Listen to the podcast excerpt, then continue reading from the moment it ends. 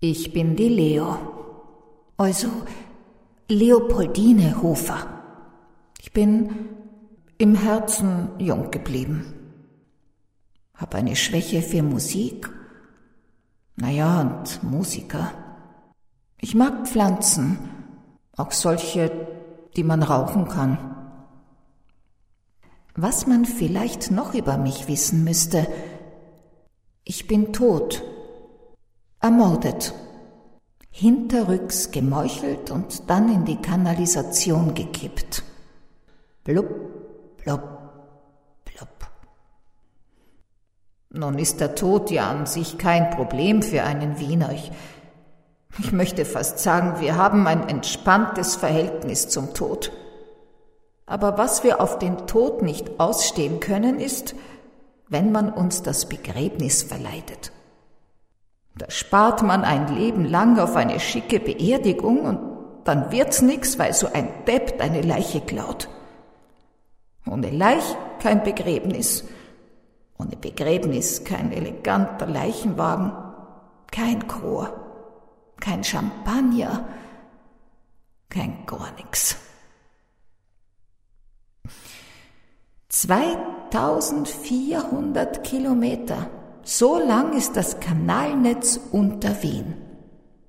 Quasi von Wien bis Kairo. Und die Kieberer, also die Polizei, haben noch nicht einmal richtig angefangen, mich zu suchen.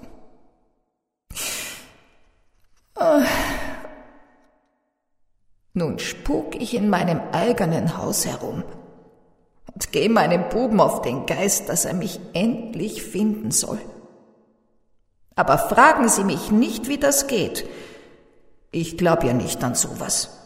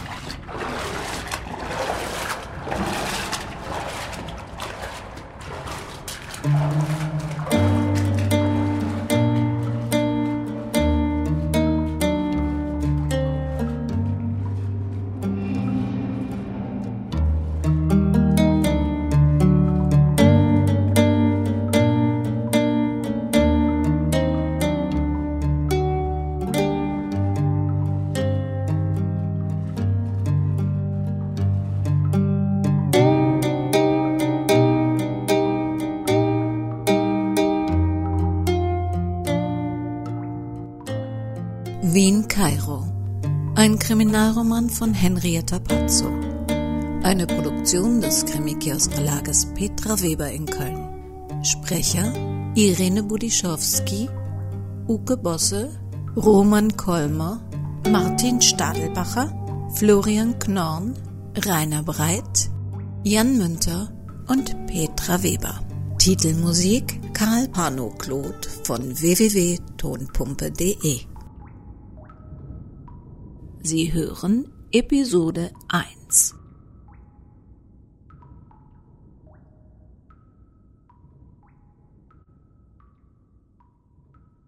Als Hinak Wilken zwei Jahre alt war, verlor er seine Mutter. Als er 32 Jahre alt war, starb sie. In den dazwischen liegenden 30 Jahren begrub er den sehnlichen Wunsch, mehr über seine Mutter zu erfahren – seine Mutter begrub er nicht. Ihre Leiche verschwand aus der Rechtsmedizin. Nun passiert derlei ab und an in Wien in der Sensengasse 2, wo passenderweise die Rechtsmedizin sitzt, doch normalerweise tauchen die Körper irgendwo wieder auf.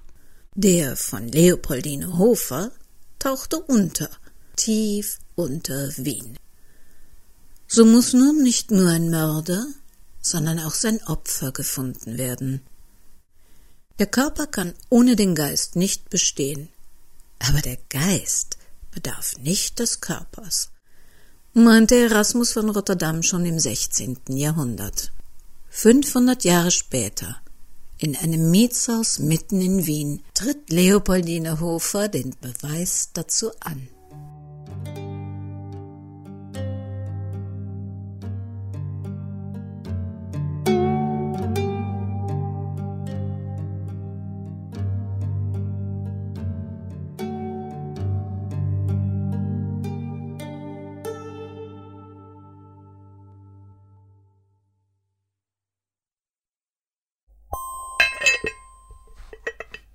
Kannst du nicht mal einen Kaffee statt dem Tee kochen? Nee, moin.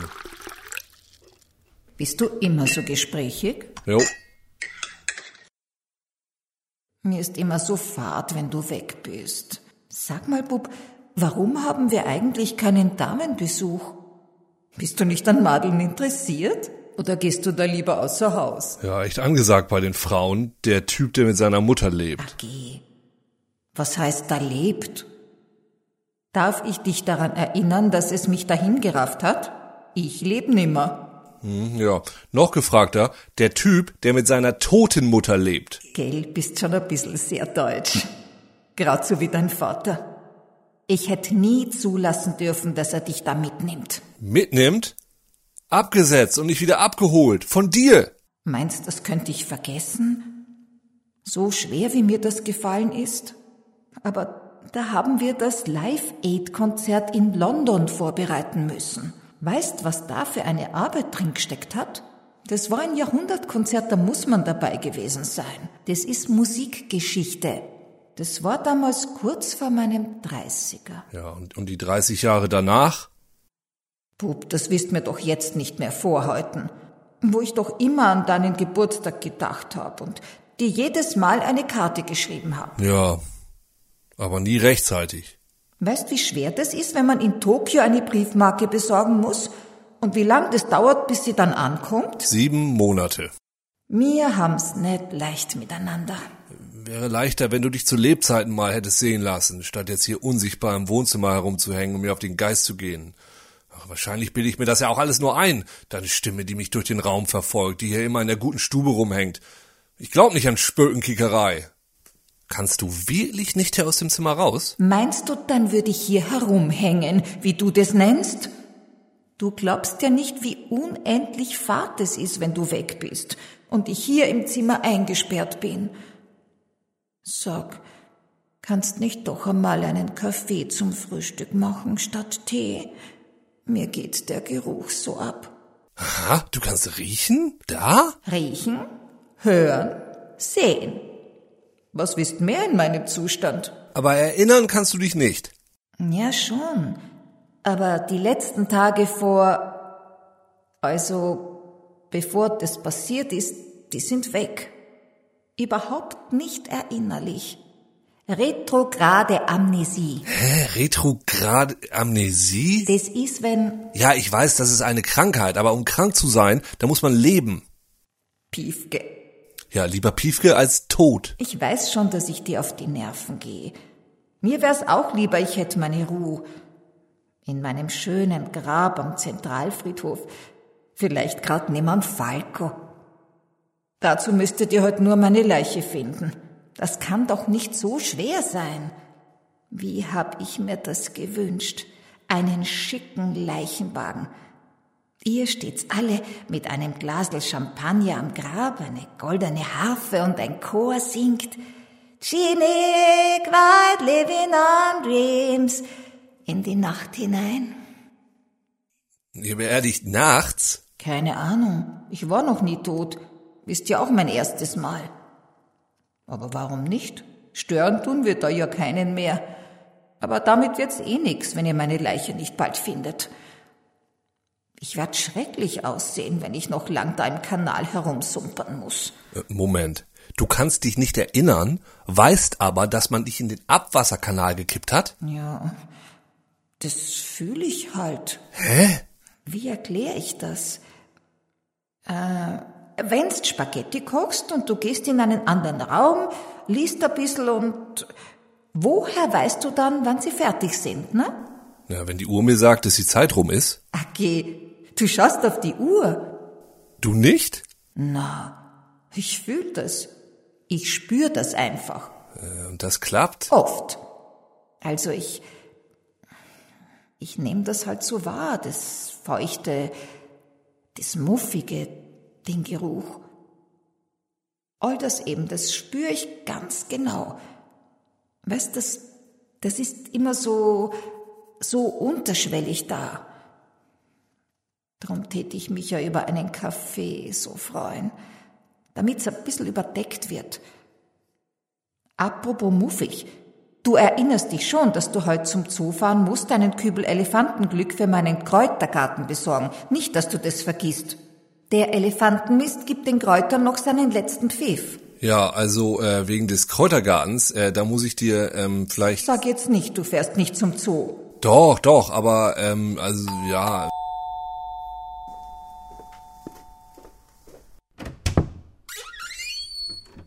Ah, Herr Altmann, äh, gut, dass Sie hier vorbei. Jert, ich bin der Jert. Aber hör mal hin, meine Heizung, also ich glaub, die macht's nicht mehr lange.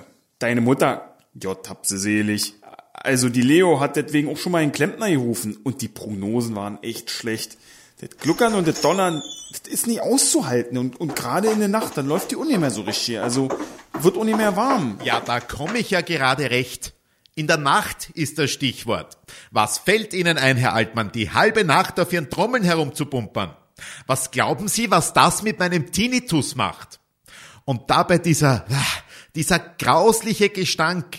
Wenn ich nicht schon an Migräne leiden tät, wird mir davon der Kopf zerspringen.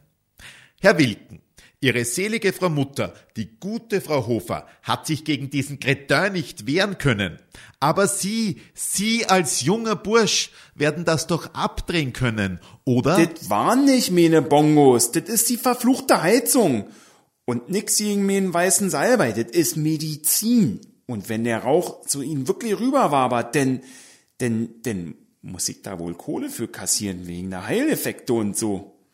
Also wat nu hinak? Kommt da jetzt einer wegen der Heizung oder, oder machst du das selber? Also, unglaublich. Ich sage Ihnen was, Herr Wilken. Wenn Sie da nichts gegen tun, wenn Sie da nichts gegen tun, dann gehe ich zum Mieterschutzverein. Da können Sie Gift drauf nehmen. Ja, ich, äh, ich kümmere mich um die Heizung. Noch keine Ahnung wie, aber versprochen. Herr Altmann, ich, ähm, ich hätte da noch eine Bitte. Gerd, kein Mensch nennt mal Herr Altmann. Na, das stimmt. Geistergerd heißt er rundum dumm. Wegen dieser vertrottelten Fernsehsendung. Wissen Sie, dass der anderen Leuten sogar online die Zukunft voraussagt, aber nicht einmal die Uhrzeit weiß? Alles Humbug. Ein Betrüger, ein Dampfplauderer, sage ich. Lug und Betrug. Ah, Sie kennen sich mit Übersinnlichem aus? Ah, Schmarrn, die dir sagen. Äh, unter uns. Schotter bringt es und der Weiber fahren auf den Hokuspokus voll drauf ab. Was willst du mehr? Äh, Wieso? Spuckt es bei dir? Hast du etwa auch was von dem Salbe abgekriegt? Äh, sag mal, äh, wohnst du immer noch mit dem Krempel von der Leo? Das ist echt nicht gesund. Da würde ich auch Geister sehen. Mit dem Zeug hast du auch quasi immer unsichtbar die Mutter im Nacken. Pass auf, dass du da nicht durchdrehst. Äh, ja, also ähm, äh, also ich, äh, Ihr Auto, könnten Sie das vielleicht woanders parken, nicht gerade vor dem Laden? Ja, was stört dich an meiner Karre? Den Beerdigungswagen habe ich damals von deiner Mutter geschenkt bekommen. Der gehörte zu Roccos Erbmasse, der ihr hinterlassen hatte. Damit ich sie und ihre Stoffballen rumgefahren, bis in die Erzdiözese. Das hat kein Mensch gestört. Der ist tipptopp gepflegt. Sonst hätte die Leo ihre teuren Stoffe da in ihre Nähe gelegt. Ähm, warum soll ich den denn jetzt woanders parken? Der ist cool, Mann. Ich sag nur Harald und Maut. Und außerdem passt er gut zu meinem Image. Also, was, jetzt soll ich den jetzt drei Straßen weiter parken, nur weil du die Trauerbewältigung nicht hinkriegst, oder wie? Geschmacklos ist das Ding. Total pietätlos. Endlich einmal einer, der Ihnen das klar macht. Sie fahren noch früh genug damit. Werden schon sehen. Wegen mir auch gerne früher als später. Ja, äh, das ist es nicht. Ähm, heute Abend ist großer Ausverkauf im Laden meiner Mutter und ich, ich stelle mein neues Geschäft vor. Lebensmittel und Leichenwagen sind keine gute Werbekombination. Ach, Sie geben den Fleckerladen von der Frau Mutter auf und schließen die Landlust? Dann kommen die Damen aus ihrer Kiltgruppe nicht mehr und machen diesen Krach im Laden. Quiltgruppe, nicht Kilt, Bobby. Das ist was völlig anderes. Die nähen Stoffdecken und nicht Röcke für die Schotten. Ministerialrat Magister Bodanski oder Herr Bodanski. So viel Zeit muss schon sein, Herr Altmann. Die Damen der Kiltgruppe haben immer ein bisschen sehr viel gelacht. Ich möchte nicht wissen, ob das nur am Weinflascherl lag, das ihre Mutter andern Tags immer in den Mist geworfen hat. Ich sag nur Kräutergarten. Gell, Herr Altmann? Was ist denn das für ein neues Geschäft? Aber hoffentlich nicht wieder was mit Dämpfen, Krach und Geruchsbelästigung. Ich bin herzkrank. Das hält mein Herz nicht aus. Lassen Sie sich überraschen. Sie sind natürlich beide heute Abend eingeladen. Äh, ich mache noch einen Aushang. Also, Leos Truppe kennt mir ne Karre. Die bleibt stehen. Ich bin hier Kult im Viertel. Aber sag mal, soll ich was mitbringen? Vielleicht was zu Nix rauchen? da. Seit die Polizei den Kräutergarten von der Frau Hofer abmontiert hat, sind auch meine Atembeschwerden ein bisschen besser. Fangen's ja nicht wieder damit an.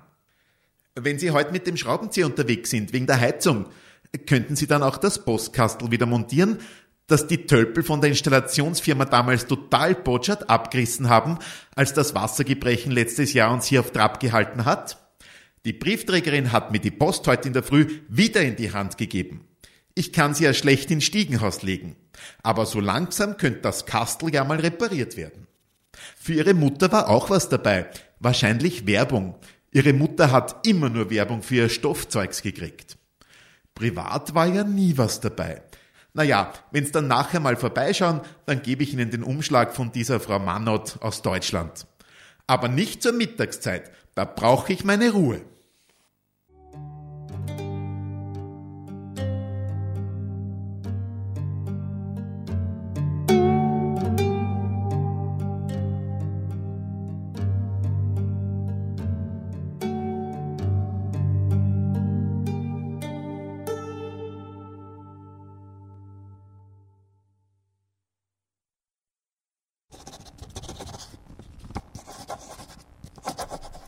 Liebe Schwester Constanza, liebe Mitschwestern, mit großer Dankbarkeit kann ich euch erzählen, dass ich mich hier schon einigermaßen eingelebt habe. Wie ihr wisst, war Mutter Benedikta mir eine große Hilfe in der ersten Zeit. Sie betraute mich auch neben meiner Arbeit in der Schneiderei mit der liebevollen Betreuung zweier Postulantinnen. Das alles kostet viel Zeit und Kraft, aber mit großer Zuversicht sehe ich meinen Aufgaben entgegen.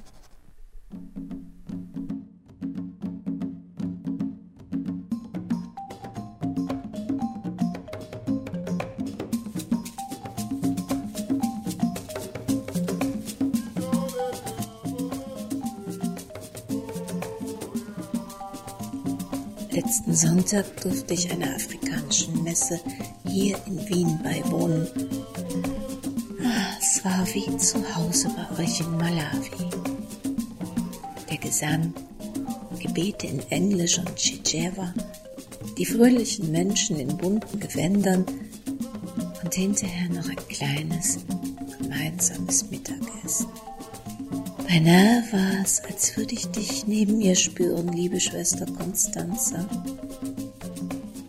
So, als würden wir gleich unsere kleine Kirche verlassen und mit den Kindern den Sonntagnachmittag im Schatten mit Liedern und Gesang verbringen.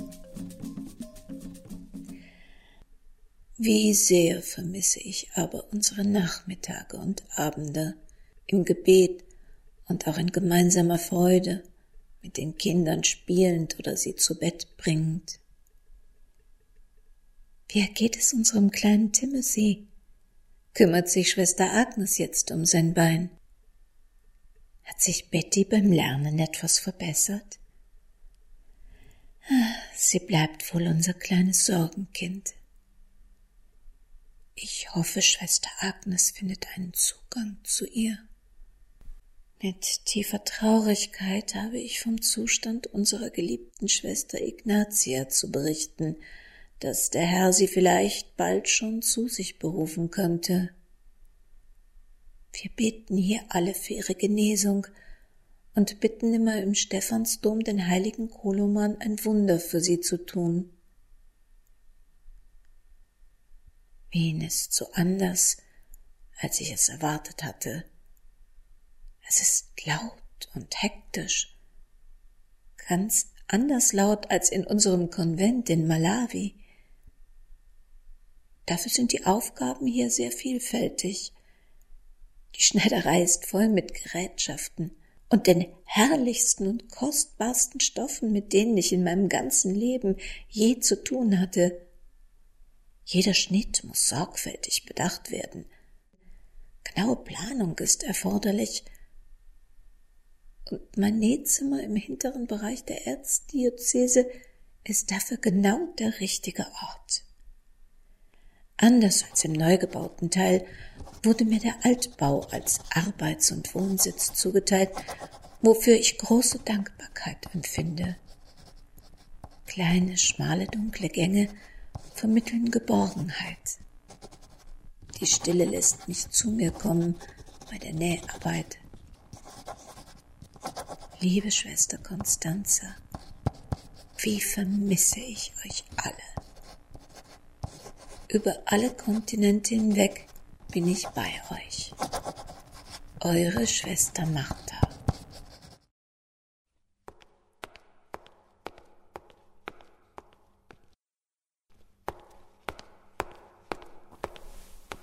Wow, kalt war's. Uh. Lissy Janke wickelte sich fester in ihren pinkfarbenen Plüschmantel, der im fahlen Grau des Stephansdoms wie ein Kunstwerk zerstörender Fremdkörper wirkte. Ein paar Reihen vor ihr saß eine Nonne in brav angepasstem Grau, in gebeugter Haltung zum Altar gerichtet. Ihr Anblick ließ Lissy noch mehr frösteln. Was machte die da? Schrieb die einen Brief? Hier? Wenn Lissy einen Brief schreiben müsste, sie wüsste jetzt wirklich nicht an wen, hätte sie sich ein wärmeres, lauschiges Plätzchen mit einer Melange und Keksen als geeigneteren Ort gesucht. Musste ja nicht gleich beim Julius Meinl sein. Vielleicht noch ein Gläschen heißen Amaretto mit Sahne? Oder Baileys dazu? Lissy verwarf den Gedanken. Ein Espresso Susi war vielleicht doch nicht der richtige Ort für eine Nonne, um Briefe zu verfassen. Der Gedanke wärmte Lissy. Aber Alkohol und der Gedanke daran wärmten sie immer. Sie könnte ihn jederzeit aufgeben. Aber wozu? Was hätte sie von einem Zustand immerwährender Nüchternheit gehabt?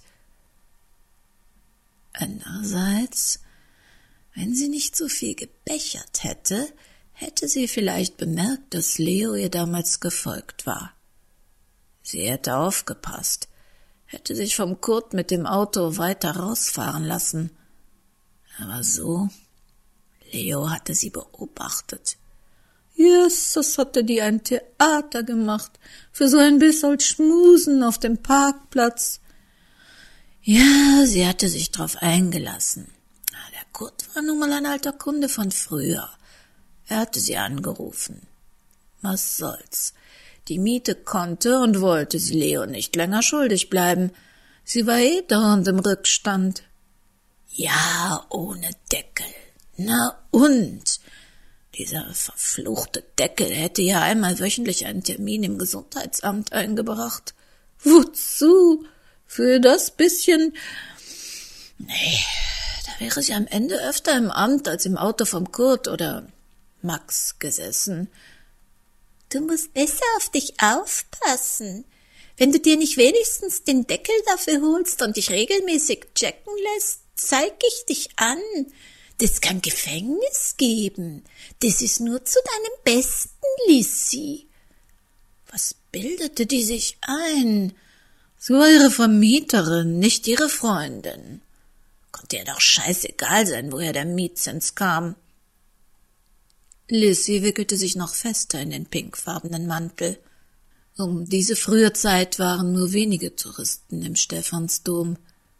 Für die war der Steffel eine Sehenswürdigkeit. Etwas, das man auf seiner Rundreiseliste abhakte und später als Fotodatei auf dem Computer ablegte. Sie sahen nicht diese wundervollen, tausendfach unterschiedlichen, kühlen Grautöne, die sich zum Altar hin in der Morgensonne langsam in ein leuchtend warmes Goldgelb verwandelten.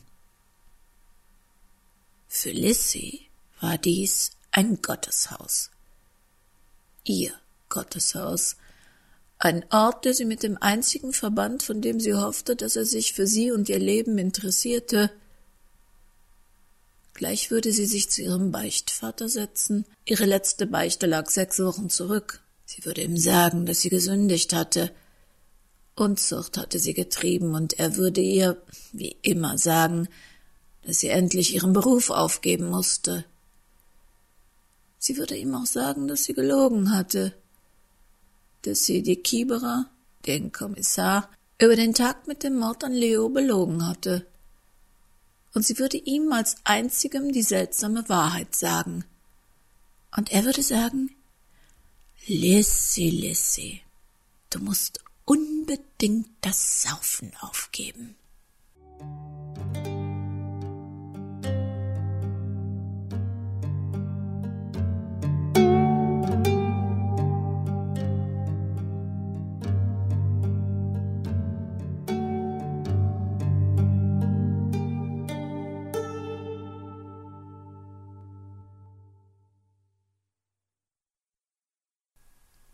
Und das war er schon, unser erster kleiner Trip nach Wien. 14 weitere Episoden werden noch folgen. Und wenn Sie jetzt sagen, oh, das halte ich nicht aus, da muss ich irgendwie schneller drankommen, dann schauen Sie doch bei uns im Shop unter www.krimikiosk.de vorbei. Da gibt es die ganze Geschichte schon als Gesamthörbuch für 3,30 Euro. Wir hören uns wieder zu Teil 2 am kommenden Donnerstag und ab jetzt überhaupt wieder donnerstags, denn wir wurden zu Ehren von Graham Greene, dem Autor von Der dritte Mann, die erste Sendung an seinem 25. Todestag senden. Wir mussten nämlich unheimlich oft an ihn denken bei dieser Produktion. Der Podcast-Krimi Wien Kairo konnte nur durch das Engagement und die Leidenschaft vieler verschiedener Menschen Wirklichkeit werden. Wir bedanken uns bei den Förderern des Krimi-Kiosk, die die finanzielle Grundlage dafür geschaffen haben, bei den Sprechern, die den Protagonisten mit viel Liebe ihre Seele eingehaucht haben, und bei der WKN Wien, der Wien-Kanal und Roswitha Meidel von Country Rose Quilts, für den besonderen Blick, den Sie uns unter und auf Wien gewährt haben.